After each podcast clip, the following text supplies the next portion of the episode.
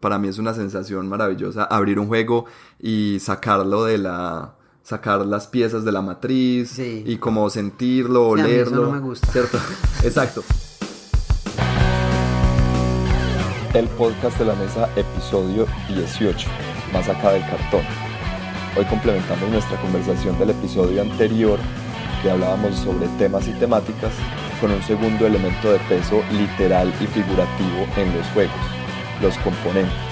¿Qué tan importantes son estos a la hora de jugar y o a la hora de comprar un juego? Que lo disfruten. ¿Está listo? Sí, listo, dale.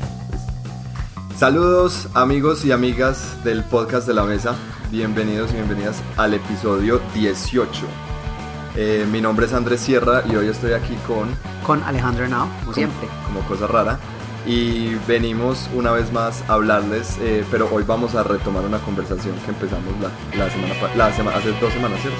El episodio 18 se llama Más acá del cartón. no te olvides esa parte. Ah, perdón. Eh, bueno, pero sí, nos decías Andrés que vamos a retomar la conversación que estuvimos hablando la semana pasada. Sí, nos gustó el episodio, eh, recibimos muchos comentarios, ¿cierto? Sobre el episodio 17 para los que no, han- lo, no para los que no lo han oído. Primero que todo, vayan y oiganlo. Eh, segundo, eh, nos dijeron que eh, nos hablaron de sus temas favoritos, pero a la vez pues nos hicieron saber que les hubiera gustado oír un poco más sobre el tema, que, eh, que sienten que todavía podríamos, eh, se, podí- se puede hablar mucho más. Y es verdad, pues en realidad creo que de cualquier tema que hayamos hablado No, no, aquí en el podcast podríamos hablar mucho más, ¿no? Y tienen absolutamente toda la razón. Lo que pasa es que yo también creo que hay una pequeña confusión y tal vez, no sé, no hemos sido como muy buenos explicando esto, lo que es eh, la temática en los juegos versus los temas eh, de los que se hacen los juegos. Exacto, es que sí, creo que no fuimos lo suficientemente claros. E incluso, entonces, entonces se, se presta un poquito como a confusión y todo, porque cuando yo hablo de temas y nosotros nos pegamos a hablar de temas un rato, porque hablamos un rato de, de IPs públicas como, como Lovecraft, los juegos de Lovecraft. O como ejemplo, Game of Thrones. Y hablamos de eso un rato. Game of Thrones no es una IP pública, eso sí no. Ah, bueno, no, de IP, de IPs Pero públicas, entonces sí. hablábamos de la, la facilidad de que hacer un juego de Lovecraft porque legalmente se puede hacer y todo. Y nos pegamos de ese tema mucho, pero en realidad lo que nosotros queríamos ilustrar y una de las cosas que queríamos hablar y que era importante es cuando la temática de un juego o su tema en sí está tan arraigado a los componentes y las mecánicas del juego que yo siento que en realidad estoy jugando a ser un astronauta, a ser un granjero o estoy en un juego de terror. Y que ese tema es absolutamente inseparable de las mecánicas. Exactamente. ¿Cierto? Entonces hablamos de eso, lo que, o sea, lo que el valor que tiene para nosotros un juego así, ¿cierto? Versus juegos en los cuales, como hemos dicho muchas veces, eh, si cambias la temática, si es un juego pues de rescatar gaticos de un edificio, Ajá. o de lechugas hidropónicas, Sí. o de o de barrer el piso, pues, o sea, sea lo que sea, no importa cuál es la temática del juego, el juego simplemente es de hacer puntos haciendo pares, Ajá. o, tri- o tríos, o lo que o sea. haciendo jue- jugadas interesantes. pues. Exactamente. Ajá. Entonces sería Claro como- que eh, cualquier persona, pues podríamos decir que cualquier juego competitivo que sea, pues que se gane con puntos de victoria, por ejemplo, cualquiera se reduce a eso, ¿no? A simplemente hacer jugadas interesantes, pues, ¿qué importa la temática o qué? No, yo, yo, yo, yo estaría en desacuerdo en eso porque si estamos hablando de juegos competitivos, eso nos lleva a la arena de, por ejemplo, las miniaturas y los juegos de batalla. O los juegos de cartas, en los cuales a pesar de que estamos usando cartas, por ejemplo, cuando hablamos de un Android Netrunner, yo cuando juego Android Netrunner me siento un hacker tratando de infiltrar la corporación o una corporación protegiendo mis servidores. ¿Sí me entendés? A pesar de que son solamente cartas. Pero el arte, lo que las cartas dicen y la manera como las mecánicas ponen esas cartas en uso, me parece que hace un muy buen trabajo de mantener el tema vivo, creo yo. Es Me opinión. encanta esta conversación, pero antes de seguir, quiero que hablemos un poquito sobre noticias. Hay unas noticias súper interesantes esta semana en el podcast, en, en el mundo de los juegos de mesa. Y por primera vez, chan, chan, chan, Ajá. Alejo nos trae una noticia. Entonces, Alejo hizo la tarea. No, no, no es tanto eso, sino que es que después de que estuvimos participando en el Grand Tournament, eh, me gustó mucho, pues, En el de Warhammer. en el de Warhammer. Eh, a, mí me, a mí me gusta mucho Warhammer, pero es algo que observo siempre desde lejos, porque siento que requiere ah, un nivel de inmersión y de, y de, y de compromiso monetario, de tiempo, de energía con el juego, el cual yo creo que me dejaría muy poco tiempo para perseguir como tan en general lo que yo siento por los juegos de mesa y eso. Entonces es una de las cosas que me da como más susto porque siento que requiere una inversión significativa. Sin embargo, eh, ese día que estuve allá me estuvieron mostrando una, un juego hecho por Warhammer que se llama Warhammer Underworlds. Hecho por Games Workshop. Hecho, eh, eh, perdón, sí, hecho por Games eh, Workshop que utiliza el mundo de Warhammer, ¿cierto? es un juego llamado Warhammer uh, Underworlds. la diferencia que tiene Warhammer Underworlds es que es un juego de miniaturas pero que se siente más como un juego de mesa. Ok. Entonces tiene componentes como cartas, también tiene dados, tiene un tablero, ¿cierto? Sí. Y los escuadrones con los que juega son relativamente pequeños en comparación a los otros ejércitos. Entonces, cuando vos jugás el juego base, pues el juego base viene con dos escuadrones pequeños que se enfrentan y un jugador podría simplemente comprar un escuadrón más y unirse al juego.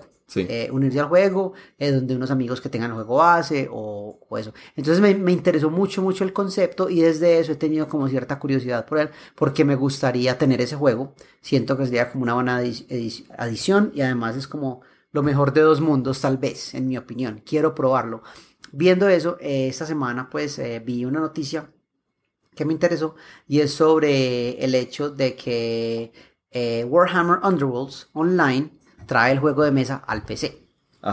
Es algo que, que, anunciaron y habla un poquito sobre la adaptación de este juego. Yo sé que es un tema pues que nosotros queremos en algún momento abordar y es la adaptación de juegos de mesa a otros medios, ¿cierto? Exacto.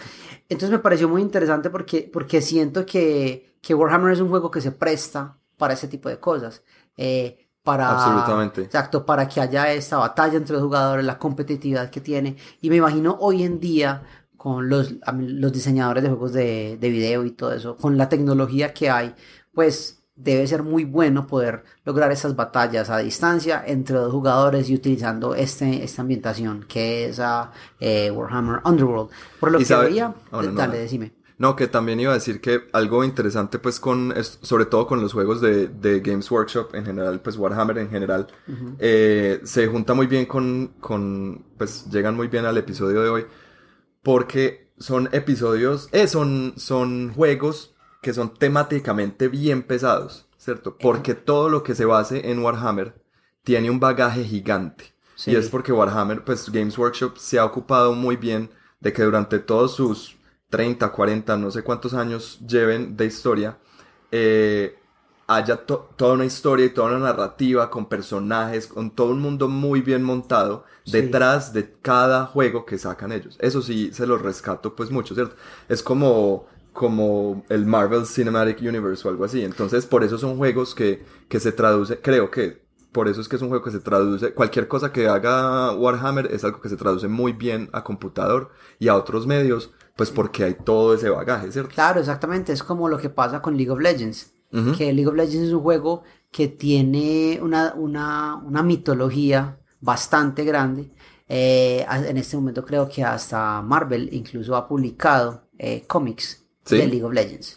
Desde los personajes, de sus historias. Eh, hay ciertos problemas con, con, la mitología de League of Legends y es que pues tiene una tendencia a ser muy estática, ¿sí me entendés? Porque ellos existen como en este mundo donde en realidad nada progresa por pues... Y es algo que pide el juego por ser así. Pero sin embargo es bastante rica toda esa, mitología y muchas personas les importa mucho eso del juego, entonces es bastante interesante. Eh, este juego de Underworld, lo que te decía, aparentemente los jugadores se enfrentan en una ciudad embrujada que queda pues en bajo tierra eh, y, y, por lo que veo pues las imágenes y todo está muy bien hecho. Entonces aquellos que les interesa que les importa que les gusta eh, es algo que vale la pena visitar. Sí y es un eh, nuevo hobby que nos vamos a meter nosotros desde aquí en la mesa pues sí algo que decidimos porque íbamos estábamos viendo como será que nos deberíamos meter a explorar el mundo de minis otra vez o algo y dijimos pues tal vez es mejor empezar a explorar eso de de Underworld, pues porque como vos decías, es un, es un excelente punto intermedio entre, o no, no digamos punto intermedio, es una excelente combinación entre juegos de minis y juegos de, de mesa. Sí, claro. Y no, y, y, especialmente hoy, en el capítulo de que vamos a hablar sobre los componentes, porque eso se trata, o sea, por eso se llama más acá del cartón, ¿cierto? Vamos a hablar sobre los componentes. Creo que es un excelente ejemplo de ver de un gran trabajo que se hace con los componentes, porque los componentes de, de, los juegos que publica Games Workshop son increíbles. Son pues. uno a, sí. Esas miniaturas a no tienen comparación. Entonces me parece a mí que es un buen punto. Sí, vale la pena, vale la pena que lo googleen y eso. Tu noticia. Sí, eh, estaba aquí mirando en abril 16 de 2019, eh, Kickstarter sacó un anuncio. Ajá. Yo sé que cada que decimos Kickstarter, tanto vos como yo, pues Sí. nos- al- algo, algo por allá en el, fondo de nuestro cerebro hace Twitch. Em, pero no podemos, a- así no nos guste Kickstarter y así casi que odiemos Kickstarter, pues no lo podemos ignorar, ¿cierto? Es una fuerza bastante grande Sí. en, el, en la industria. Y anunciaron que eh, a la fecha, eh, pero no es, o sea, en total, desde que empezaron, ya se, ya se han recaudado a través de esta plataforma más de un billón de dólares para juegos de mesa. Un bi- o sea, estamos hablando, bueno, un billón gringos, o sea, se, está- se han recaudado más de mil millones de, de- de dólares. dólares. para jue- solamente en juegos de mesa. Eso es una cosa absolutamente ridícula.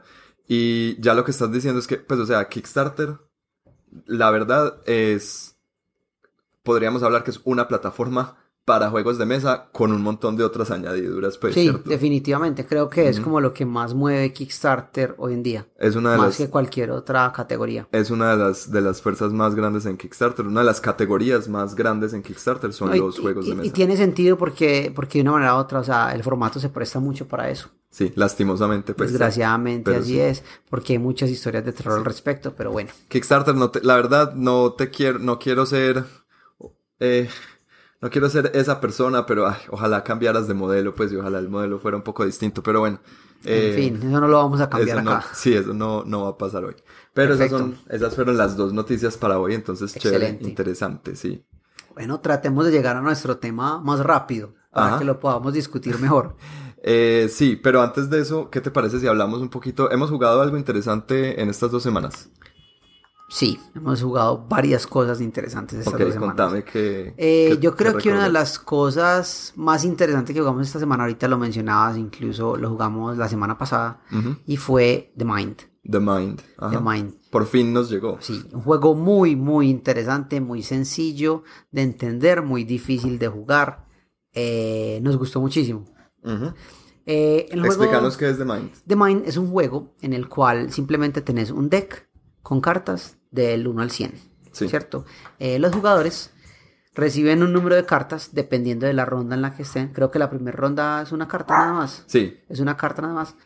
Sí, en la primera ronda una carta, en la segunda dos, en la tercera tres y así hasta lo que uno más pueda. Entonces, traten de, de imaginarse esta situación. Tenemos tres jugadores alrededor de la mesa, en este caso éramos tres jugando. Cada uno de nosotros tiene una carta. La carta tiene un número entre el 1 y el 100. Es lo único que tiene. Eso es. El propósito del juego es que los jugadores jueguen las cartas en el orden numérico, de menor a mayor. Ajá. El problema es que los jugadores no pueden comunicarse de ninguna, de ninguna manera, ni por señas, ni por miradas, ni por nada. Simplemente los jugadores, cuando deseen, en el momento que quieran, juegan la carta. Sí, no hay turnos. Es Exacto, no hay turnos. Andrés puede jugar sus cartas todas, luego yo, no importa. La cuestión es que no nos podemos comunicar y tenemos que jugar las cartas en orden numérico.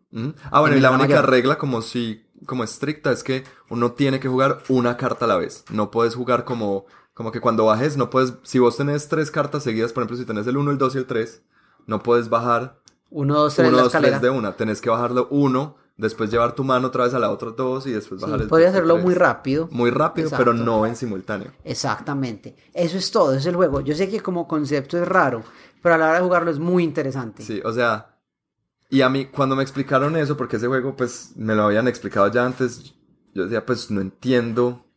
Algo tiene que tener porque está creando mucho, pues a la gente le está gustando mucho, pero, pero yo no entendía pues qué era lo interesante. Y la verdad no sé cómo explicarlo. Pues no sé, no sabría cómo decirle a alguien por qué es tan interesante, pero...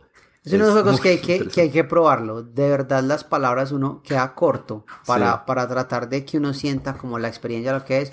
Nos gustó mucho, lo jugamos varias veces. Sí. Lo jugamos varias veces. Es muy difícil. Es muy difícil de jugar, es muy, pero es gracioso, uno se ríe y hay como un sentido de, de no sé, de, de triunfo el Sí. lograr avanzar bastante. Se supone que debe sobrevivir 10 rondas Depende de la cantidad de jugadores. Para tres jugadores creo que es sobrevivir 10 rondas, sí. y entonces en cada ronda, pues el número de la ronda es el número de cartas que consigues. De eso se trata el juego. Es cada muy que se, se viole el, el- el- el orden, se pierde una vida. Ajá. Y, uno tiene tres o cuatro vidas. Exactamente. Eso es, o sea, muy sencillo, muy, muy, muy sencillo, pero excelente. Sí, jueguenlo. Eh, consíganlo, es, es muy barato, vale como 10 dólares, es una ridiculez. Eh, y vale mucho la pena. Mm, es un set de cartas, pues la verdad también podrían, pues uno podría como hacerlo. Ahorita quiero que hablemos de eso, pues uno podría Sí. como imprimir sus propias cartas de esto para jugarlo, pero, pero vale la pena. Bueno, Bueno, ¿qué más jugamos? El juego grande de último. ok. ¿Qué más jugamos? Hoy jugamos algo muy interesante. Hoy volvimos a, a- a lo básico, a un clásico. Hoy volvemos a un super clásico. Hoy estuvimos participando en el torneo nacional. No, Torneo en las nacional clasificatorias, clasificatorias. al torneo nacional. de Carcassonne. Ajá. Eh, eso es para, para eventualmente ir al Mundial de Carcassonne Ajá. en Alemania. ¿cierto? Éramos, sí, éramos 10 jugadores. Sí. Eh, estuvimos, juga- jugamos Carcassonne cinco veces Sí. para escoger cuatro personas que irían a Bogotá Ajá. y eventualmente quien gane el torneo nacional en Bogotá pues va al Mundial de Carcassonne en Alemania. Este, este, este torneo lo preparó Café Tier 1, Ujú. ¿cierto? Allá estábamos Eh, ahorita. estuvimos allá, aquí en Itagüí, un John. lugar muy excelente. John, saludos. Sí. Un muy buen lugar. Yo no lo conocía, yo hoy lo conocí. Yo lo, lo vi por primera vez hoy también, sí. Y nos gustó bastante, pues, o sea, lo atienden a uno muy bien. Hay una selección de juegos muy grande. Es un sitio, pues primero es cómodo, hay mucho, hay varias, no, pues tampoco es muchas, pues, pero hay, hay suficientes mesas, pues, para, para todo el mundo. Las mesas son cómodas, son amplias, eh, y lo que vos decís, pues es una biblioteca de como 130 juegos, dijo él. Sí, y además de eso tienen los juegos que, que prestan, pues los juegos que puedes jugar ya, y además lo que venden también tienen Sí. un almacén grande, entonces es bueno, y son juegos, o sea, están como al día con lo que está saliendo. Eso me gustó mucho. Hay juegos muy nuevos. sí. Buena la atención, bueno el café, Sí. fue bueno. un Y me pareció interesante el modelo, pues uno va y la idea es que para uno poder hacer uso de las mesas y de los juegos, lo único que tiene que hacer es consumir mínimo 8 mil pesos. Y estamos hablando que 8 mil pesos colombianos, ¿cuánto es? Son 3 dólares, 2, Sí, 250 más o menos. 250, algo así. 260. Eh, que me parece muy barato. Sí, Entonces, pues, me quedé muy contento con haber conocido el lugar, que saber Eh, que está disponible en la ciudad. En el torneo la mesa representó perfectamente. Andrés, que- Andrés quedó de segundo Quedé en de el juego. segundo. Voy a Bogotá. Andrés va para Bogotá a continuar con su en su camino hacia el mundial de. Entonces, Mamá, lo estoy logrando. entonces va- pronto necesitaremos un reemplazo para Andrés, ya que se volver muy famoso. Pueden enviar sus aplicaciones, hojas de vida a la mesa. Eh, pero sí, eh, felicitaciones Andrés. nos- Espero que quien me reemplace bien. sea súper sexy, sea más sexy que No, yo. eh, de- debemos movernos a alguien mejor, obviamente. Tal vez. Eso, es- eso sería lo que quisiéramos. Entonces, bueno, les estaré o estaremos reportando desde Bogotá con seguridad. Para los que no conocen Carcassonne, ah, si hay alguno de ustedes que no lo conoce, es uno de los juegos más clásicos de lo que es los juegos de mesa no tradicionales. Junto con Catán, es, pues, son como el rey y la reina. Pues como Catán y, y Es Carcassonne. un juego divertido, fácil de jugar, uno de esos juegos que si tenés duda de algo que con por dónde empezar a jugar o qué tener en tu, en tu biblioteca de juegos de mesa con Carcassonne no te vas a equivocar. Sí, Además de que hay muchas expansiones que hacen el juego más interesante. exacto. Eh, sí, ¿Qué yo lo... Sí. Y lo último que quiero que, que mencionemos, eh, así por encima, es Inis. Inés, Que ya, ya hemos hablado de Inis antes, pero no me canso de mencionar ese juego. Qué cosa tan impresionante. ¿Vos no lo jugaste? no. Fue esa vez, el, fue la semana pasada después de Game of Thrones. Em, nos quedamos jugando y es, es un juego basado en la mitología celta, ¿cierto? Matagot está sacando una serie de juegos basados en diferentes mitologías, ¿cierto? Entonces ya sacaron Cíclades, que es basado en la, en, en la mitología griega. Sacaron Kemet, que es basado, bueno, digámoslo así, entre comillas, en, en, la egipcia.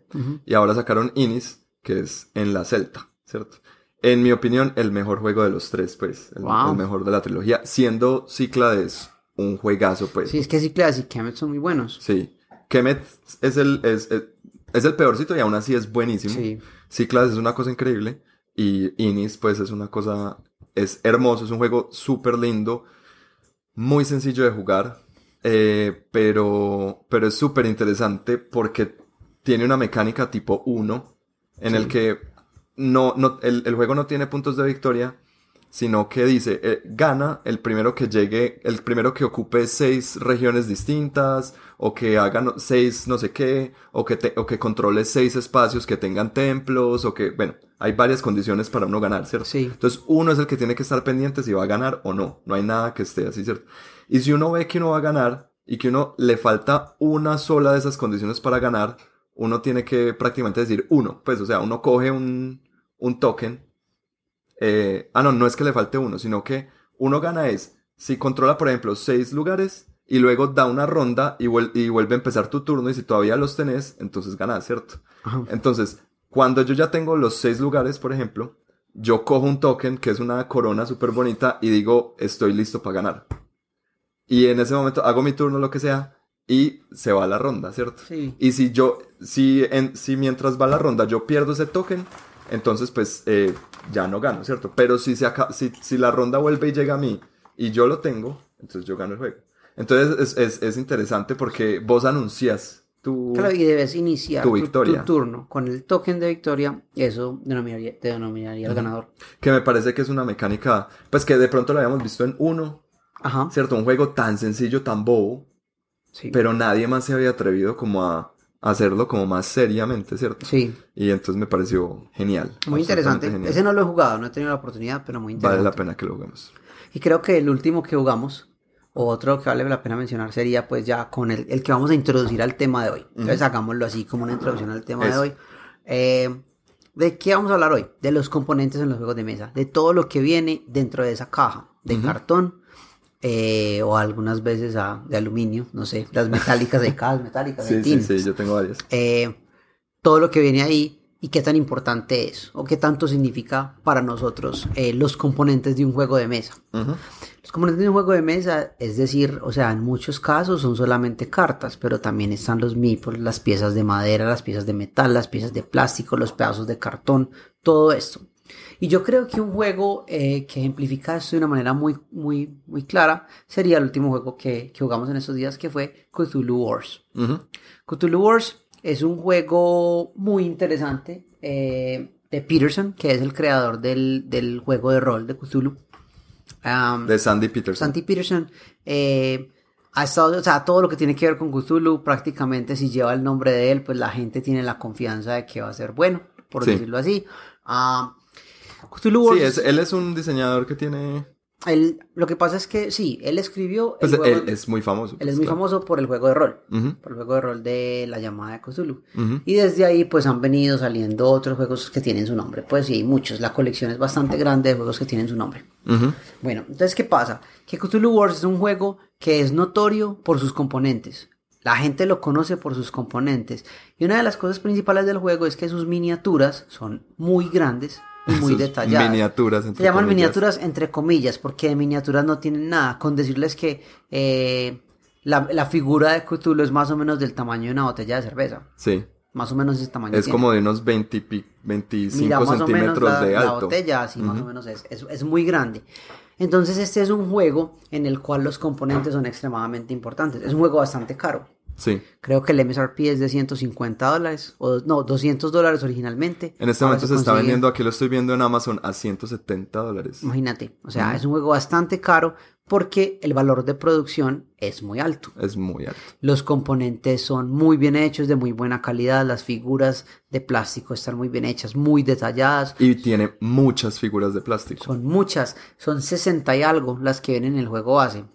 Además de que hay muchas expansiones, cada expansión es una caja nueva con otro set de figuras, otro equipo, porque son equipos de monstruos que se están peleando por el dominio final del mundo. Este juego asume que el mundo ya se lo destruyeron los, los antiguos, Sí. por decirlo así. Y ahora entre ellos, estos monstruos gigantes están peleando entre ellos por control del planeta, por decirlo así. De eso es el juego, de eso se trata. Eh, ¿Qué te pareció? Eh, me, me gustó mucho, ¿cierto? Eh, yo no soy muy amante de los juegos de Cthulhu, ¿cierto? Y ahora que nos estamos metiendo más otra vez en esto de la, de la temática, y como decíamos ahorita, para mí una buena temática es aquella que le ayuda a la, pues a la experiencia de juego, ¿cierto? Digamos, para mí algo muy importante cuando estoy jugando cualquier juego es esa experiencia de juego. Lo que vos hablabas ahorita que yo me siento como un hacker cuando estoy jugando Android Netrunner, eh, yo, yo necesito, bueno, no, no necesito sentirme como un monstruo, pues, pero sí necesito que haya una experiencia eh, como que me envuelva, ¿cierto? Sí, A no ser de que esté jugando un, un juego abstracto, pero eso es otra cosa. exacto. Eh, si, me vas a, si me vas a dar un juego temático, yo necesito que esa temática sea muy fuerte y, y, y que me logre, pues, em, eh, captar, ¿cierto? Eh, creo que lo logra en cierta medida y en cierta no. A Sí. ver, y esto es una pregunta que te quería hacer al respecto. Y es, ¿te parece que Cthulhu Wars es un juego sobre Lovecraft? Sobre literatura Lovecraftiana. No, ¿Cierto que no? no, en realidad no. Ah, bueno, Para nada. exacto. Eh, entonces, esa era como mi, mi primera eh, anotación sobre eso, porque muchos de estos juegos de Lovecraft, ¿cierto? Eh, los venden como juegos de terror o juegos de Lovecraft y no, nada tienen que ver solo. Exacto. Lo único que, lo único que tienen que, o, o lo único que usan son la mitología, estos, estos mitos o estos Exacto. monstruos, ¿cierto? Eh, entonces, a mí el juego como mecánicas me pareció muy bueno. Sí. Muy, muy bueno, la verdad. Eh, es un juego muy rápido, ¿cierto? Es, es una Meritrash, pero con suficiente, con suficiente área para uno eh, hacer, hacer buenas estrategias. Exacto. Es asimétrico, lo cual lo hace Es asimétrico, que es muy chévere. Eh, y, pero lo único es que pensé eh, que iba a encontrar un juego Lovecraftiano, pero no lo es. ¿cierto? No, no lo es para nada. Por, el, por, por la relación que uno tiene con el juego. Un juego Lovecraftiano, o sea, y, y esos juegos de terror, pues tratan de de una manera u otra transmitir ese sentimiento de miedo y también de, no sé, de pérdida de la esperanza, de que estamos luchando contra algo que no podemos vencer. Y eso pasa en los juegos Lovecraftianos. Este no, este es diferente. Este simplemente usa los monstruos de Cthulhu y ya. Pero no es un monstruo Sí. como tal. Y es un juego de control de áreas, Sí. prácticamente. Entonces ahí es donde voy, que me parece que en temática es, es un juego que yo diría que temáticamente está, está ahí, Ahí. como, se, se- está a punto pues de que se le despegue, porque es fácilmente le podríamos quitar la temática de, de los Elder Ones, pues, o de los, de los, ¿cómo es que llaman? Sí, los antiguos. Los antiguos. Los, los, los- sí, los, los, los dioses antiguos, los, los, los primogénitos, hay Eso, muchos los- nombres. exacto. Eh, y, eh, y que se le pegue otra distinta. Pero no, pero me parece que no, no le resta calidad al juego. ¿cierto? Aquí por lo menos usaron una temática que aunque no, aunque no esté muy bien ligada a las, a las mecánicas, eh, no están en detrimento de, Sí, ¿cierto? exacto. Entonces creo que eh, bien por ellos, pues lo hicieron bien. Y otra cosa, o sea, principalmente yo el juego porque lo compré, por los componentes. A mí me llamaron la atención los componentes mucho. Yo quería esas miniaturas, yo quería estas figuras, yo las quiero pintar, yo las quiero exhibir. Y me parece que es como lo más llamativo del juego. que Sí. Son esas miniaturas. Em, dame y, un segundo, y estoy lo viendo. hace que valga la pena tenerlo, por Sí. al menos esa, esa razón. Mira, una de las razones por las cuales yo no quería o, o, es- o había como intentado alejarme un poco de este juego es porque, a ver, salió en el 2015 y fue un Kickstarter, ¿cierto? Sí. Entonces empezando por ahí. Fue un Kickstarter que tuvo, aquí tengo la, el, estoy en la página, 4.389 patrocinadores. Ujú. 4.389 Es increíble. personas, pues una cosa ridícula. Y eh, logró recaudar 1.403.981 dólares. Una cosa absolutamente No, es que es- eh, monstruosa. Em, entonces, todo el tiempo, y cuando yo veía noticias de Cthulhu Wars, yo lo único que veía, y cuando mostraban algo de Cthulhu Wars, era la mini, entre comillas, de Cthulhu, ¿cierto? Una cosa gigante, un- Sí. una mole de plástico. Entonces yo decía, ah, este va a ser un juego de esos que se van a basar es en los componentes para vender. Para venderlo, ¿cierto? Me van a vender, a mí me van a vender aquí, son unas miniaturas de Cthulhu y de los Ancient Ones, y no Sí. me van a vender un juego, Un juego, de, claro. de estos. Y de muchas personas Ones. piensan eso. Hay personas que estaban bien con eso, que Sí. decían, "No, es que a mí me importa son esas miniaturas. Obviamente también queríamos un juego bueno. Y una de las cosas que yo vi cuando estuve investigando alrededor al respecto del juego, porque yo no entré en el Kickstarter y yo lo conseguí, ¿qué? Cuatro años después. Si Sí. me entendés, que, que me salió una oportunidad de conseguirlo a un buen precio con un amigo que me lo vendió. Eh, y, y por eso lo conseguí, pero pues fue un juego que yo siempre quise tener. Pero ¿por qué lo querías tener? Vos ya habías leído sobre las Sí, mecánicas por- del juego. Porque es que eh, leí de personas que no eran creyentes y que no son fan de la misma manera. O sea, como que yo. Y como por ejemplo en Dice Tower hablaron de él. Sí. Y dijeron lo mismo que, que muchos pensamos, porque es que listo, yo soy fan, pero yo también decía, no, es que es mucho dinero. Es mucho dinero por unos muñequitos. Porque Sí. es que en realidad eso es. Pero, aún así, cuando vos dijiste que lo querías comprar, y es más, cuando nos, cuando nos anunciaste, ah, es que hay un man, eh, ¿fue en Bogotá o en dónde? No, acá. Fue aquí Bueno, que, que dijiste, ah, me están vendiendo Cthulhu Wars, no sé cuántas. Yo, desde el principio, yo pensé que vos querías comprar este juego era por las minis. Pues que ibas, No. o sea, que, le- que estabas dispuesto a pagar esa plata por las miniaturas. No, yo había leído también que a pesar de las minis, que el juego era muy bueno, que era muy, que era muy dinámico, que se jugaba muy bien, que era divertido. Y mucha gente decía lo mismo y es, pues lo pudieron haber hecho con miniaturas de un, un tercio del tamaño Sí. y funcionaría igual. Eh, y hasta mejor porque a veces es difícil ubicarlas en el mapa porque son tan Exacto. grandes. Eh, pero dijeron que no, el juego tenía unas mecánicas sólidas, era divertido de jugar, se sentía como, era emocionante, funcionaba bien, había una buena sinergia entre los poderes y las acciones y todo eso, y por eso lo jugué, pues, por eso, perdón, por eso lo compré. Ok, entonces, eh, y te hago otra pregunta. Si hubieras leído que el juego no era tan bueno, ¿cierto? Mecánicamente hablando, que el juego no era tan chévere, pero sos un fan, un re fan de, de Lovecraft y ves estos componentes, ¿lo hubieras comprado, le hubieras metido esa misma cantidad de plata? Creo que por el precio no. No. Creo que sí, por- solamente por los componentes, no, porque si lo que me interesan son los componentes, pues habiendo tantos juguetes y cosas de eso, pues hubiera comprado otra cosa tal vez. Eh, Sí, no. pero no tendrías estos. Pues, Sí, sí, pero no, no creo si fueran que... como súper únicos o... No, porque me parece que son demasiado, es que me parecen demasiado costosos solo por unos componentes para un juego que no valdría la pena jugar o que yo no voy a querer jugar sino una vez. La cuestión con Cthulhu Wars es que yo lo quiero jugar más veces. Sí, totalmente. Pero lo que yo digo es, ¿no te parece que los componentes son lo suficientemente bonitos como para comprarlos en, en sí mismos? Pues como para tenerlos aquí en tu casa, vos tenés unas estanterías llenas de action figures. eh, no, no serían lo suficientemente eh, predominantes como para ponerlos al lado de tu, de tu Aragorn o de, tu, o de tus Nazgûl. Sí, ahora, o sea, pensándolo de ese modo, eh, y, y, y- te voy a decir por qué. Pues porque cambio mi, mi respuesta ante eso, es por algo que, que había fallado en mencionar, y es el hecho de que se pueden pintar y se deben pintar, ¿sí Ujú. ¿me entendés? Sí. Y eso ya lo lleva a otro punto. Son lo suficientemente grandes para que se puedan apreciar todos los detalles. Vos has visto que en Warhammer una de las cosas que uno más mira son las miniaturas grandes. Sí. Las que son más grandes y el trabajo que hacen pintándolas. Pues nosotros como, como noobs, pues. sí, exacto. Uno le- Porque la gente tesa de eso en realidad le gusta también mucho las Claro, minis no, pero me impresionan mucho ver esas grandes. Sí, me totalmente. Entonces estas son miniaturas así im- impresionantes, de detalle y todo eso. Y esa parte sí me hubiera gustado bastante. Y no, y teniendo el dinero que yo diga como, ah, puedo, pues, puedo invertir en él fácilmente, sí me gustaría también por los componentes. Sí lo compraría tal vez por los componentes porque son piezas de coleccionista y son muy bonitos. Sí. Entonces ahí está.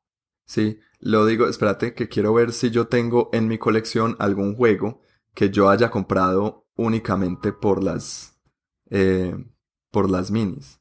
No, y no tanto por mí, pero es que hay muchos juegos que, que, por ejemplo, a mí un juego que me llamó mucho la atención por cómo se veía desde el principio fue, por ejemplo, King of Tokyo. Ok. King of Tokyo es un juego que es muy bonito. Es un juego que tiene unas gráficas bonitas y los componentes y toda esta cuestión. Y es un juego Estoy de que, acuerdo. que, que yo, yo cuando lo conseguí al principio fue en gran parte por eso, porque los componentes me llamaron mucho la atención. Eh, los componentes en el juego funcionan con las mecánicas de una manera muy bien, Sí. ¿me entendés? Eh, todo eso, pero son, y son componentes muy bonitos, a pesar Mm. de que son sencillos. Sí, mira Bonitos. que, em, por ejemplo, ya me estoy alejando un poco, pues ya no pensando tanto en minis, pero algo así es lo que yo sentí con Kanagawa, ¿cierto? Sí, Kanagawa después resultó siendo un buen juego. sí. Pero en últimas, yo lo compré porque yo lo vi, yo dije, ¿qué es este juego tan hermoso? Pues, y vi los componentes y no tiene minis. Ajá. Tienes unas cartas hermosas, tiene unos tiles súper lindos, tiene una caja que La invita. esa de bambú. Sí. Entonces yo lo vi, yo dije, como casi todo lo de hielo, yo dije, yo quiero tener esto solamente, así sea un juguete. Lo quiero tener por Es tener. que esa es la cosa. Yellow, que hace esto es Kanagawa, King of Tokyo, Ajá. y el otro es Sea of Clouds, que Y es otro juego muy bonito. eh, Big Book of Madness, Big Book of Madness, que lo estuvimos jugando, el que vimos hoy también, el, el Cafetier. de eh, Diamant. hoy uno, Diamante. También, yo cuando, ah, estos hielos, miré por detrás inmediatamente los componentes muy bonitos. O sea, Happy Pigs también. yo, yo diría, o sea, los juegos de hielo son juegos que yo diría, no, es que un juego de hielo comprarlo porque son buenos y los componentes siempre son bonitos, siempre son buenos. Eh, otro que es así es Suro. Suro es un juego Suro, que sí. la caja uno lo abre y desde el principio, o sea, abrirlo, los componentes, a pesar de ser sencillo, es un juego muy bonito. Muy bonito de abrir, muy bonito de jugar. Eh, el arte de, de Dixit es otro de esas cosas que son componentes que lo llaman. Entonces, ¿qué tan importantes son los componentes a la hora de hacer un juego? Esa es como la, Me parece la pregunta principal del día de hoy. Es que yo quisiera decir que son absolutamente importantes, pero a la vez no. ¿cierto? Eh, son, no sé cómo, no sé cómo decirlo, pero juegan un papel muy importante, pero no es lo único que yo busco para un juego. Pero a la vez eso se contradice con lo que estoy diciendo de que muchos juegos los he comprado y los seguiré comprando solamente por las, por las miniaturas, ¿cierto? Como que cuando, cuando compré Sewer Pirates, lo compré, yo no había, no había la verdad leído casi del, del, del juego, pero las minis me parecían muy bonitas, Sí. ¿cierto? Eran minis que me, me atraían, no para decorarlos porque yo no uso action figures para decorar en mi casa, pero sí para tenerlo, porque yo decía, ah, son, son minis lindas, pues, y, y- Sí, claro. y yo soy coleccionista, pues yo tengo como ese, ese, ese aire de coleccionista de que me gusta tener las cosas por tenerlas. Sí, claro. ¿cierto? Eh, entonces, eh, en ese sentido, sí me parece que es fundamental para los que somos coleccionistas. claro. Pero en cuanto a juegos de mesa, no me parece tan importantes los componentes. Y la razón por la cual decidimos hablar de eso hoy es porque los componentes son casi como al hablar de la temática, algo, uno de los elementos importantes de un juego de mesa. Y si uno fuera como a juzgar un juego de mesa, dividirlo en diferentes categorías de lo que uno juzga, pues están mecánicas, ¿cierto? Sí. Componentes, eh, y está ahí a la par con temática. Sí, y claro. que también introduce la temática, el juego de mesa. Entonces, los componentes, sí, o sea, obviamente no son lo único, pero juegan un papel muy importante y pueden hacer la diferencia entre un juego que uno quiere tener o no. A mí lo que no me gusta de los componentes es, y es a la vez lo que no me gusta de las temáticas fuertes, eh, o de las temáticas entre comillas de moda, y es que hoy en día con la facilidad que se ha, o, o no, no quiero hablar de la facilidad, sino con, con la apertura que se ha dado para, para hacer, eh, eh, para publicar mm, independientemente los juegos, eh, Sí. juegos, se ha dado para que salgan un montón de juegos que lo único que hacen es vender miniaturas, ¿cierto? Lo Ajá. único que están haciendo es vendiendo un juguete, Sí. no más. Eh, y entonces lo promocionan y la gente se empieza a emocionar y se crea un hype así súper grande, cuando en realidad la- lo, lo- lo único que terminan vendiendo pues son, son minis, ¿cierto? Sí. Y hablo del caso, por ejemplo, de, de Zombicide. Sí. O de- yo no lo he jugado, pero sí he visto que son un montón de componentes, un montón de cajas, un montón de expansiones y cada una de ellas le mete miniaturas nuevas al juego. Ma- sí, y las miniaturas, no te voy a decir mentiras, las miniaturas son muy bacanas, ¿cierto? Son muy chéveres, pero en últimas, ese juego son las minis. O sea, si uno se pone a ver el juego, o sea, hay juego, juego, no Pues hay. yo te iba a preguntar, es que es un juego de miniaturas, porque es que Warhammer es un juego, aunque el juego de una manera u otra, o sea, las minis son muy importantes. Sí, exacto, en Warhammer es absolutamente importante, pues absolutamente necesario la miniatura. En Zombicide no, en Zombicide los zombies podrían ser cubos grises.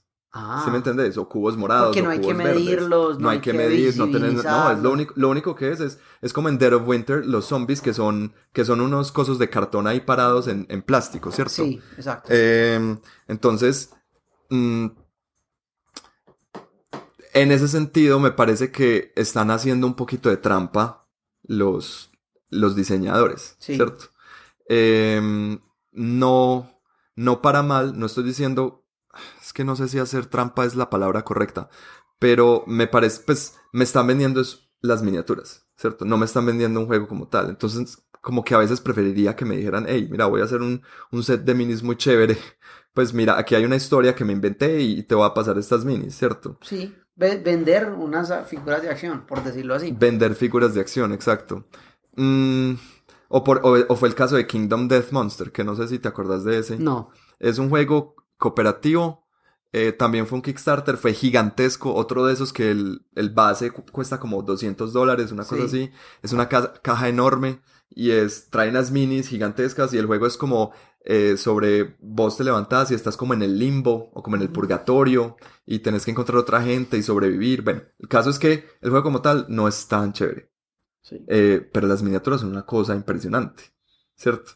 Em, entonces me parece que a veces eh, no es que hagan trampas, sino que los diseñadores, eh, em, ¿cómo se dice? Rely on. Pues se, Sí, se- se, se- confían demasiado o, O, le ponen demasiado peso a le- ese aspecto. le ponen demasiado peso a eso, ¿cierto? Y me parece que hoy en día Todo es balance. porque es que- deberíamos encontrar un buen balance exactamente entre las, la- entre las temáticas mecánicas y, y componentes, ¿cierto? Claro, porque mira, por ejemplo, juegos como ahorita, pues, con, como que hemos hablado de este juego, eh, el de evolución, que te gusta mucho a vos, ahorita lo estamos Eh, hablando. Dominant Species. Dominant Species es un juego en el cual eh, las especies son representadas por cubos de un color distinto y hay unos conos ahí.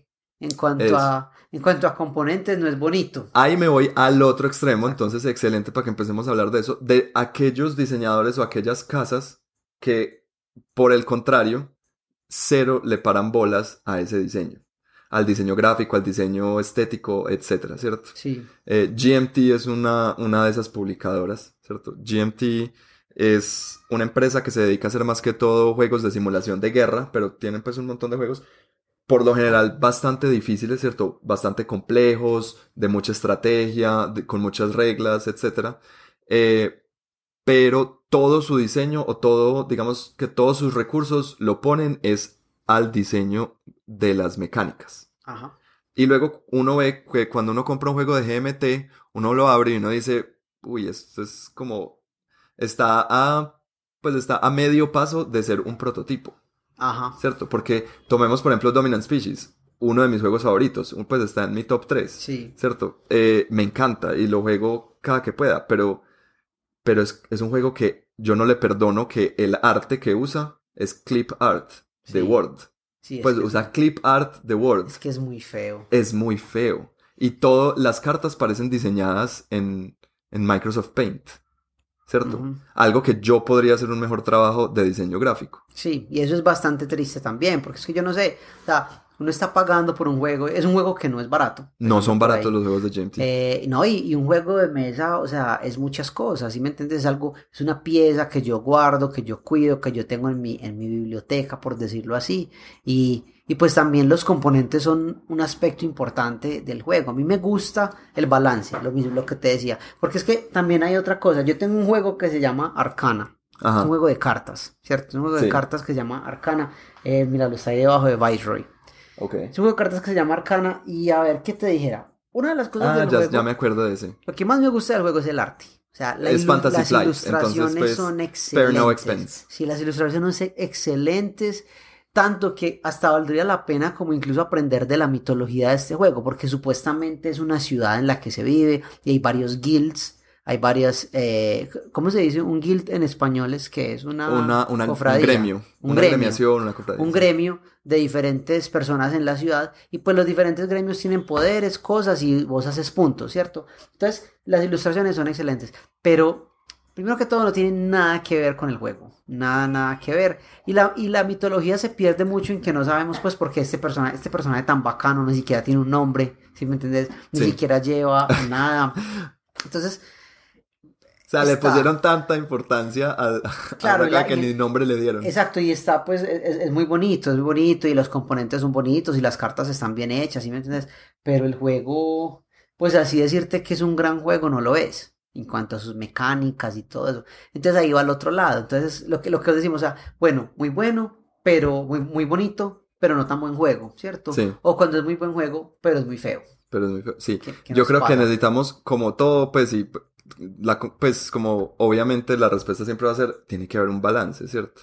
Me parece que si a Dominant Species le sacaran una buena edición con unas piezas chéveres, no estoy pidiendo piezas de plástico ridículamente pues elaboradas, eso no lo pido. No, yo pido es por lo menos un, un diseño gráfico bonito. No, es que eh, mira, que se queden con los cubitos. Eso a mí no me queden con los molesta. cubos, sí, pero, exacto. pero no se diseñen una, el tablero que sea bonito. Un tablero bien hecho. Me parece a mí que. Porque mira que cuántos juegos bonitos y chéveres no hay a punta de cubitos. Sí, absolutamente. Este, este de los dinosaurios, de Di- el Dinosaur Island, el que Dinosaur jugamos, Island. Dinosaur. Island tiene el, el meeple del Triceratops. Sí. Es como lo más novedoso en cuanto a, a- en cuanto a, a los componentes eh, plásticos o, o de madera del juego. Pero Ajá. mira que todos los, los tableritos del juego están muy bien hechos, muy bien diagramados, la- el diseño es bien, eh, la paleta de colores que el juego usa es excelente y todo tiene que ver uno con lo otro. Sí, ¿Sí me? Y mira, son cubos, exacto. son cubos y, Sin y em- pero el diseño es tan bonito que, o sea, está, es, se- em, pues quiero decir, a ver, voy a lo siguiente. Con Dominant Species, por ejemplo, es un juego que es tan feo y tan, tan, se ve como tan sin terminar que yo a veces siento que uno puede hacerse, pues que uno se puede armar ese juego, uno solo, ¿cierto? sí. Porque uno podría hacer un trabajo igual. Pues uno podría hacer esa, esa- la- su propia versión y le quedaría igual o mejor a la de GMT. Sí. ¿cierto? Eh, lo cual no sé qué tan bien o qué tan mal hable de ese juego, ¿cierto? Eh, jueguenlo, es muy bueno. Pero a lo que voy es entonces los juegos tipo print and play, Pues espérate, antes de ir allá te quería preguntar una cosa que Ok. se me ocurrió. Ujú. ¿Vos qué preferís? ¿Un juego feo pero divertido? ¿O un juego que es, que es un mal juego pero tiene componentes hermosos? Un juego feo pero divertido, ya. Sí. Pues no questions asked. Yo creo también, porque es que, porque es que bueno, cuando un juego tiene componentes hermosos los puedes usar para decorar o para decir acá tengo el juego. Pero es lo que yo voy, pero entonces, ¿para qué un juego de mesa? Yo me puedo comprar una figura bien hecha de algo que me gusta, ¿sí me entiendes? Y la voy a poner como display o juguetes. Sí. El propósito de un juego de, el propósito de un juego de mesa es que se pueda jugar y que se disfrute jugando. Sí, Entonces me parece que eso, eso me da mucha rabia cuando pasa, sí. cuando pasa. Pero, Entonces aquí vamos, si los componentes son tan importantes, pues como venimos hablando, o que hay que encontrar ese coso, los juegos tipo print and play, ¿qué? ok.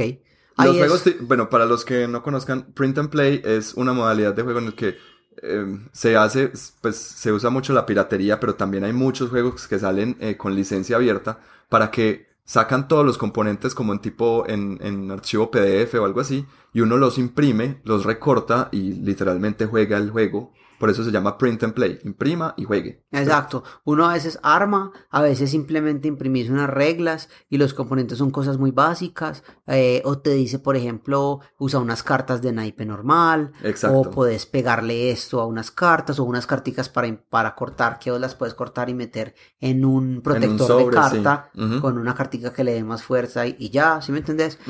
Se puede hacer ahí.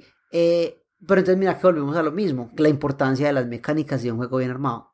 Te voy a decir por qué. Porque es que uno de los juegos más importantes de mesas que existen no se basa para nada en componentes y son los juegos de rol.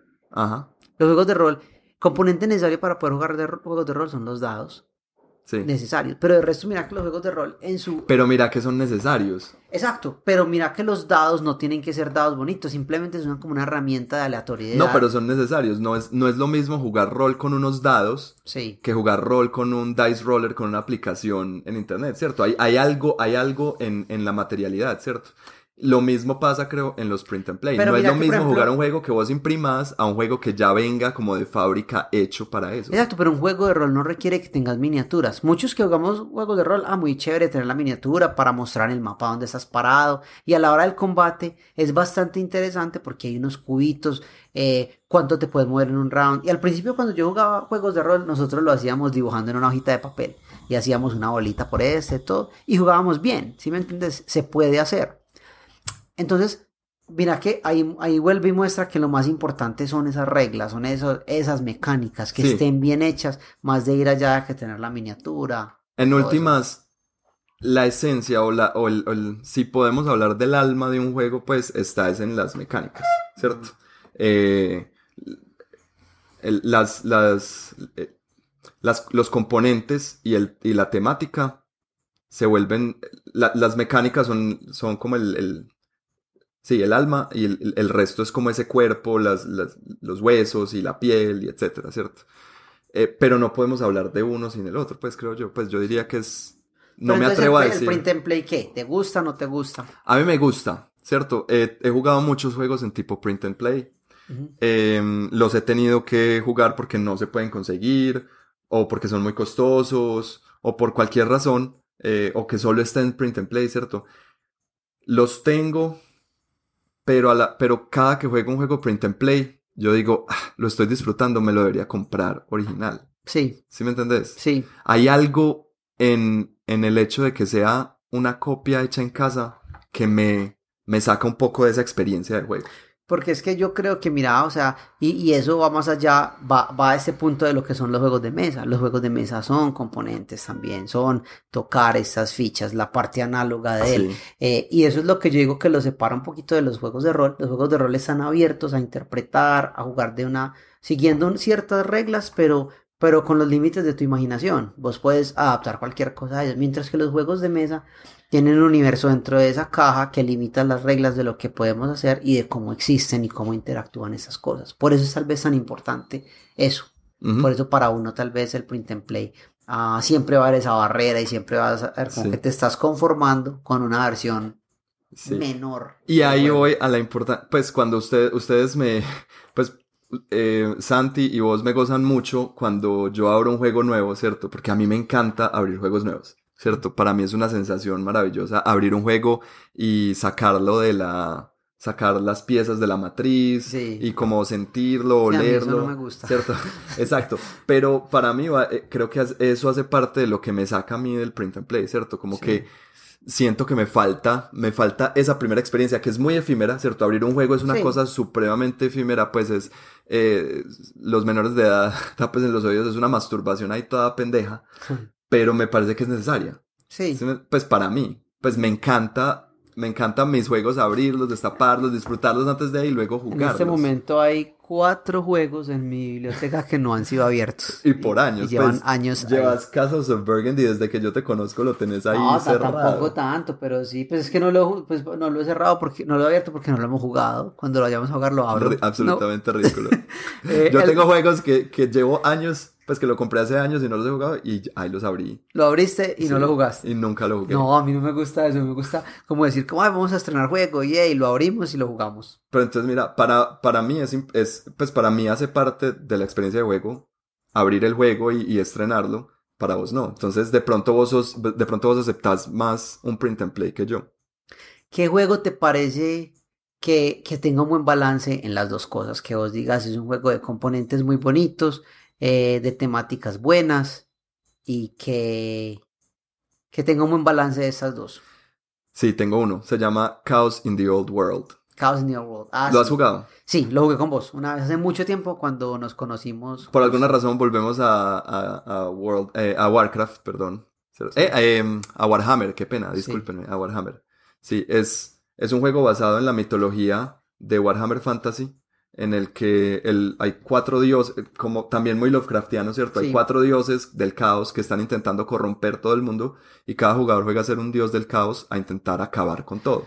De maneras muy distintas porque también es así. Cuando vi, cuando vi, cuando vi estas reseñas sobre Cthulhu Wars mencionaron Cha- Chaos of the Old World. Old World. Eh, ¿qué tal? ¿Qué tal se comparan? Eh, De pronto lo tenés más fresco. Yo no es muy similar en unas partes, ¿cierto? En cuanto a la a que es, es muy diferente, en, en cuanto a que estamos jugando es a la perdición absoluta del mundo, eh, vamos a ganar, o sea, el juego se acaba cuando el mundo esté completamente temáticamente es muy parecido. Temáticamente es muy similar, ¿cierto? Eh, en que es asimétrico, cada dios tiene una manera muy diferente de ¿Qué jugar. tal los componentes? Los componentes son muy es, es Claro, es Fantasy, Flight, Flight. ¿Es Fantasy Flight o es- es Fantasy Flight. Ah, sí es muy bueno. eh, y me parece que hace ese balance muy bien porque tampoco abusa de sus componentes, ¿cierto? Sí, Los pone hasta el punto donde debería ser, sí. ¿cierto? De pronto tiene un arte que es muy exagerado, que a mí no me parece que es como que el mapa de juego, cuando vos des- desplegás el tablero, es el, el diseño gráfico es como que el mapa del mundo es un tatuaje sobre la piel de una persona y la piel de esa persona está estirada, Ujú. ¿sí me- como un tambor. Sí, ¿Sí me entiendes? Sí, Entonces es un tanto grotesco. sí. Pero eso es necesario porque así, así es el mundo de Warhammer. Ajá. Entonces, eh, me parece que no abusa de los componentes, no abusa de las mecánicas y no abusa de las temáticas. Ah, entonces te parece. Pero vení, Warhammer no es de. ¿Cómo es que se llama la empresa que hace Warhammer? De Games Workshop. Pero lo, lo produjo Fantasy Flight. Sí, esa es una de las poquitas licencias que todavía Ah, Eh, bueno, qué interesante. todavía Eh, tienen, ¿Cuál sí. te parece que es mejor de los dos juegos? Uf, me la pones muy difícil. En este momento creo que Chaos in the Old World, pero Chaos no lo he jugado tan recientemente. Tendría que volverlo a jugar. Sería bueno que esta semana lo juguemos y te podría responder esta pregunta mejor. Entonces, ¿te parece? En el A mí un juego que me parece que tiene muy buen balance de las dos cosas es Takenoko. Absolutamente de acuerdo. Takenoko. Takenoko me parece, porque es que es un juego muy bonito. O sea, la- lo primero, siempre que hablamos de Takenoko, siempre la, la gente va a usar el mismo adjetivo para escribir ese juego, es muy bonito. El pandita, las miniaturas, las piezas, el... Es que incluso mira que el, el manual de las reglas es bonito. Es un cómic, es bien dibujado, es gracioso, tiene la historia. Y la historia de Takenoko es muy importante para Sí, poder jugar el sí, juego. cl- a, mí me, a mí me encanta eso de contarle a la gente la historia para jugar el juego. Ese es uno de esos juegos que yo no tengo, pero que quiero tener. Y es un juego que, aunque las, aunque las minis sean súper lindas y súper elaboradas y los componentes son muy elaborados y, y- y muy meticulosos, no abusa de esto. No ¿cierto? son innecesarios. No son innecesarios y no- y no hace, y no abusa de eso. Como Zombicide me parece que sí abusa, ¿cierto? No son innecesarios. Otro juego que me parece que tiene un buen balance y con bonitos componentes es este juego Océanos, en el que vas armando el, el- el submarino. Sí. Me parece súper bueno. Absolutamente. Súper bueno porque uno arma su propio submarino, es muy bonito, es bien dibujado y es muy gracioso porque el submarino tiene, o sea, el- las ilustraciones van de acuerdo con tu pilotico y a pesar de que no importa cuál submarino tengas porque es una cosa meramente estética, es muy chévere que hay un submarino que, que por ejemplo la chica que lo maneja es como de la India, entonces tiene Sí. un tigre. Y, y- y los dibujos como son y Sí. todo, o sea, es muy, muy bonito, muy Ujú. bonito ese juego y hace como esa buena Sí. esa buena comparación, ese, ese buen balance entre temática, componentes y, y mecánicas. Y un ejemplo para que no pensemos que los buenos componentes son aquellos que son hiper elaborados o hiper o, o sobrediseñados, ¿cierto? Es Fog of Love, Fog of Love, eso. ¿cierto? Que ya de él se hemos hablado aquí varias veces. Es un juego, pues, es, es- es diseño danés y se nota que es un diseño nórdico porque es supremamente limpio, ¿cierto? Es un, es un diseño que uno podría decir, esto no tiene diseño, pero, es, pero la verdad sí hay mucho, mucho detrás, pero es muy lindo. Es blancos, es grises. blanco, con líneas y, grises y y rosadas. pasteles muy suaves, o sea, el juego. Entonces mira que no hay nada, no hay nada supremamente elaborado en ese juego. Ningún arte es ela- supremamente elaborado, ni- no tiene miniaturas, no tiene nada. Las cartas no tienen ilustraciones. Y aún así me parece que tiene todo lo que necesita. Me parece que los, las- los componentes son más que suficientes. Pues son suficientes. No Sí. necesita más. No neces- yo no, no, me parece que si se hubieran puesto a ilustrar las cartas de cada momento, Sí, claro, no. es un- hubiera es- perdido. Es un muy buen diseño, es un muy Mm. buen diseño. eh, porque esa es la cosa. los- es lo mismo, los, los componentes son, pueden ser cartas, pero ¿cómo están hechas esas cartas? Porque nosotros hemos jugado un juego que, Dios mío, es hiper. eh, este juego que es de unas brujas que jugamos una vez con Santi. Sí, no Y, me acuerdo Dios mío, eso, eso es como, Salem, que- como esos, esos chistes que ponen en internet de los diseñadores gráficos, que es así como con paint pintado con... Feliz día del diseñador Exacto, gráfico. y uy, es sí. así, así era. Y era muy gracioso porque el juego no era malo. Sí, Pero yo creo que nos pasamos bastante rato riéndonos de cómo esto como está diseñado y cómo gráficamente se ve en el papel que es gracioso. Pero el juego no era malo. exacto. ¿entendés? Pero, pero le quita, le, quita un, poco ver un diseño como tan caótico, Sí. tal vez, no sé, como tan, tan así, tan encima, ¿cierto? Am, Jamaica, otro juego también que me parece que, que es bonito, bien hecho, el arte es bonito, funciona con la temática, todo. Sí. Juego, así Y el último que yo quiero mencionar es Azul, Sí, azul. ¿cierto? Porque aparte de que el arte es muy lindo, eh, las piezas que son de resina, ¿cierto? Que esas piezas fácilmente pudieron haber sido de cartón y un, un ponche de cartón, pues y ya, ¿cierto? Sí. Pero el- el- los diseñadores decidieron, o los productores, perdón, decidieron hacerlos de resina, resina Sí. gruesa, y eso le ayuda a la experiencia de juego, ¿cierto? Tiene cierta, mm, ¿cómo se dice? Tac- pues es, es cierto tacto, pues, el juego, ¿cierto? Sí. Tiene una- e- eso hace que se sienta literalmente diferente el juego cuando yo lo estoy Ah, es manipulando. una textura. Es, una es- es- es diferente, entonces, eh, y le ayuda a la, a la experiencia, entonces me parece que eh, lo hace muy bien. Muy Entonces, mira que, que, que no, no tanto es, exacto, cómo vamos, a qué pasa con los juegos, qué cuestan los juegos, que tengan eh, componentes innovadores, grandes, bien trabajados, impresión 3D o unas meeples de madera que uno nunca antes haya visto. No, puede ser algo tan simple como distribuyen el texto en la carta. Sí, estoy de acuerdo. Y yo también diría pues que, como dijimos ahorita, pues igual es válido que si ves un juego que te gusta solamente por las por los componentes y querés tenerlo solo por los componentes, así el juego sea muy malo, pues creo que eh, si ese coleccionista en voz hace, eh, resuena, pues dale, compralo también. Pues qué importa también que el No, es que no hay reglas al respecto de eso. Cada cual vive el hobby de la manera que guste. Eso. Un ejemplo perfecto de eso es el hecho, por ejemplo, yo tengo dos versiones de Love Letter. la, la clásica de Kanai y también tengo la de Hora de Aventura. Son exactamente iguales. No hay un cambio, porque hay ciertos love letters que cambian un poco, pero en este literalmente la compré porque me gusta Hora de Aventura, porque viene en una bolsita en, la forma de Jake, ¿cierto? Y porque son los personajes de Hora de Aventura. Y quiero comprar el love letter de Lovecraft que sí, sí hay una, diferencia en las temáticas, ah, se ve muy interesante el juego, pero mira que es simplemente ponerle una piel distinta al juego y es lo mismo, entonces que llamó la atención, los componentes, cómo se ve, los dibujos, las ilustraciones, eso es todo. Claro. La importancia de un buen ilustrador, creo que es también un tema a seguir. Entonces, ¿yo qué digo? ¿Qué los invito? Cuéntenos sobre los juegos que les han llamado la atención por sus, por sus componentes o juegos en los que han visto componentes totalmente salidos de lo normal como este juego que estuvimos jugando sobre los detectives que usaba una aplicación para leer. Exacto. Entonces, es unos, son unos componentes interesantes que se salen de la norma que utiliza tu celular que utiliza una aplicación y que lo hace de una manera bien porque hay juegos que no lo hacen de una manera bien y eso también nos pueden contar entonces cuéntenos juegos que les hayan impresionado, que les hayan parecido interesantes por sus componentes, literalmente por las cosas que suenan cuando uno sacude la caja. Eso quisiéramos saber. Y a la vez, eh, juegos que ustedes hayan eh, comprado o jugado, que esos componentes sean horriblemente feos y que ustedes hayan dicho, madre, hay demasiado juego muy bueno detrás de estas cosas tan feas, ¿cierto? Porque eh, que tal vez hubiera sido bueno que le hubieran metido un poquito más de, de esmero a eso, ¿cierto? Exacto, para ustedes que arruina un juego, una sobreproducción de los componentes pero fallos en la temática o cuando la temática a pesar de que es muy buena, los componentes que tienes simplemente no te hacen feliz porque no te gustan. Exacto. Bueno, muchísimas gracias por escucharnos. Recuerden seguirnos en todas nuestras redes sociales. Estamos como La Mesa Medellín en Instagram y en Facebook. Eh, y como La Mesa Medellín también en YouTube.